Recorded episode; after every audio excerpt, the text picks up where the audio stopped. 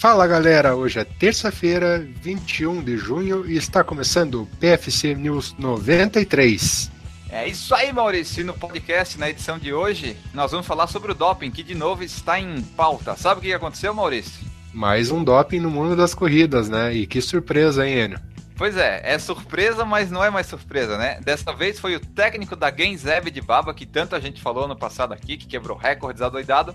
Ele foi preso com um EPO, EPO, o Jama Aden, treinador da campeã mundial dos 1.500 metros e favorita à medalha de ouro nas Olimpíadas, e além de outros corredores, foi preso em Barcelona após a polícia espanhola dar uma visitada lá no quarto do hotel dele e encontrar vestígios de EPO e outras substâncias proibidas.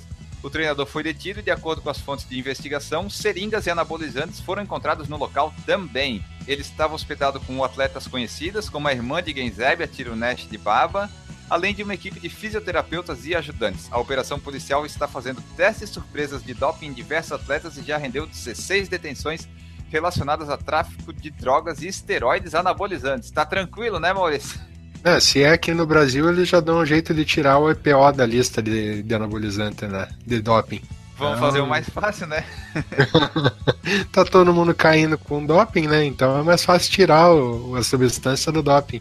E olha só, e além disso, a menos de 50 dias para as Olimpíadas do Rio, a Federação Internacional de Atletismo, a IAAF, decidiu que a Rússia não vai participar do evento. Em comunicado, eles disseram que o país não apresentou mudanças suficientes no cenário antidoping local e por isso segue sem autorização para participar de competições internacionais. No entanto, o destino dos russos que não foram pegos em antidoping, como a Helena Izimbaeva do salto com vara, ele pode ser mudado pelo COI. Eles ainda vão fazer uma análise, uma comissão para ver se esses atletas limpos, né, que ainda não foram pegos, poderão competir ou não sob a bandeira olímpica.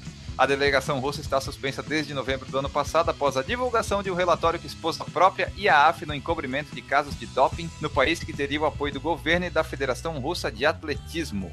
Tá bom o mundo do doping, né, Maurício? É uma coisa linda. É, bem, bem, bem conturbado e bem movimentado nesse, nesses dias que antecedem, né, afinal, 50 dias para a Olimpíada. E se for ver a fundo, não é só no atletismo que isso acontece, né? Vale a atenção para o mundo esportivo do que está acontecendo. É, e fica a dúvida: você vai ver aquele nadador, aquele atleta ganhando a prova? Você vai comemorar? E daqui a 10 anos vai aparecer lá o exame do DNA dele que estava dopado. Então, a nossa recomendação é: não comemore muito os resultados. Pode ser histórico, pode ser legal, pode ser recorde mundial, mas pode ser um doping também. Pode acontecer. E com essa notícia encerramos aqui o PFC News 93. Um abraço para vocês. Tchau.